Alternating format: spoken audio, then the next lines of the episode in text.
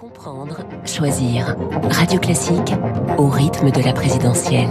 Il est 7h23, je suis avec David Doucan et David Abiker. Bonjour à tous les deux. Bonjour, bonjour. David Doucan, chef du service politique du Parisien. Dans le baromètre quotidien Ipsos pour votre journal, Valérie Pécresse perd encore 0,5 points et s'installe en cinquième position avec seulement 9,5% d'intention de vote. Bon, de quoi semer de plus en plus le doute euh, dans les rangs de la droite. Oui, disons que Valérie Pécresse a de moins en moins besoin d'ennemis. Ses amis, entre guillemets, se chargent de lui faire de la bonne publicité. Par exemple, le député Guillaume Larrivé, qui a déjà plusieurs fois fait des appels du pied à la Macronie, sans succès à ce jour, a franchi une étape.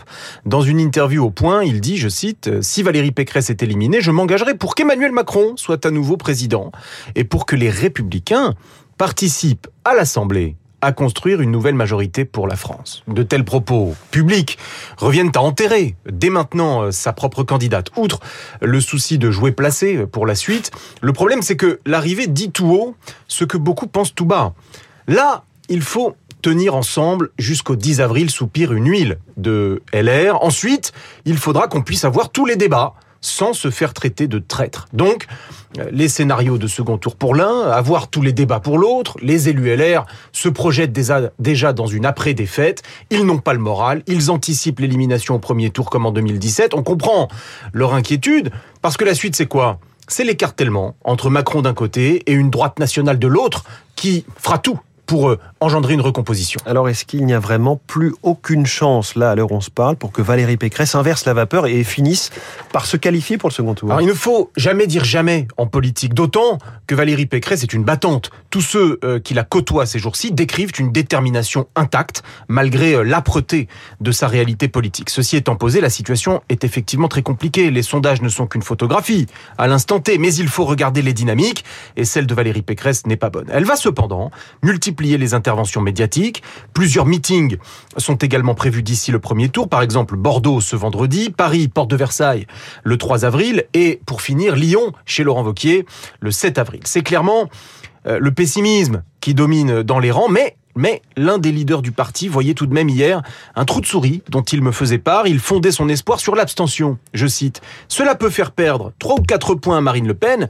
Et si nous, on réussissait à en gagner 4 ou 5, alors peut-être que l'on pourra se qualifier. Voilà, c'est mince, mais tant qu'il y a de la vie. L'info politique de David Doucan. C'est chaque matin sur Radio Classique et dans le journal Le Parisien. Je voyais David Abiker qui faisait un signe euh, de rameur, on va dire. Bah oui, il a l'air rame, hein, qu'est-ce que vous voulez, c'est comme ça. David, les titres de la presse et à la une ce matin, Tesla. Tesla, la marque de voitures électriques, fait la une des échos et s'implante en Allemagne. Contrôle technique, l'embouteillage, c'est la une de la dépêche du midi en raison des confinements. Un million et demi de Français supplémentaires vont devoir faire ce contrôle. Les professionnels les invitent à prendre un peu d'avance. Zelensky à la une de l'opinion, la com, l'autre guerre du président ukrainien qui s'exprimera aujourd'hui devant les parlementaires français à la une également de la presse Colonna et le dossier Corse. Corse Matin et Nice Matin titre Le temps du deuil. Pour l'Alsace, la mort de Colonna rouvre le dossier Corse. La Corse est sous tension pour le Figaro. Quant à Libération, le quotidien publie le PV de l'audition de l'assassin, de l'assassin du préfet Erignac. Fanatique presque illuminé.